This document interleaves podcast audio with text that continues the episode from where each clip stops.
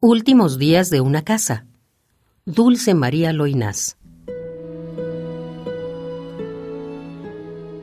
Esto me hace pensar con nostalgia. La mañana cuando sacaron la cajonera adornada, volcando las gavetas por el suelo, y me pareció ver volar junto a las facturas los versos que a escondidas escribió el padre por la muerte de la niña. Estaban también ahí los retratos de los parientes desconocidos y difuntos.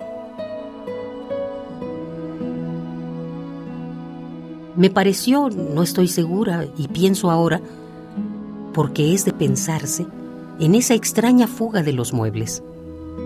El sofá de los novios, el piano de la abuela y el gran espejo con dorado marco, donde los viejos se miraron jóvenes, guardando todavía sus imágenes bajo un formol de músicas melancólicas. No ha sido simplemente un trasiego de muebles.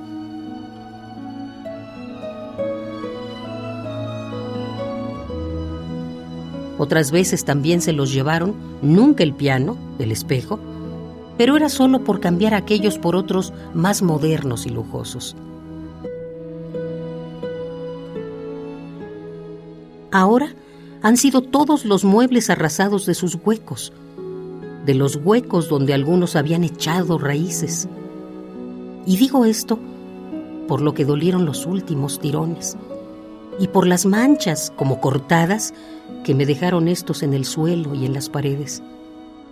Son manchas que persisten y afectan vagamente las formas desaparecidas y me quedan igual que cicatrices regadas por todo el cuerpo. Todo esto es muy raro. Cae la noche y yo empiezo a sentir no sé qué miedo.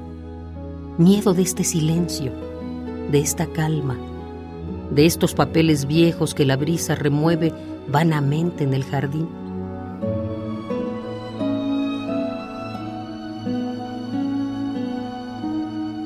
Otro día ha pasado y nadie se me acerca.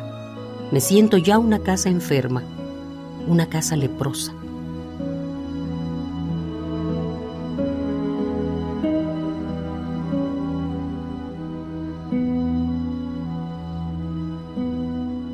Últimos días de una casa. Fragmento.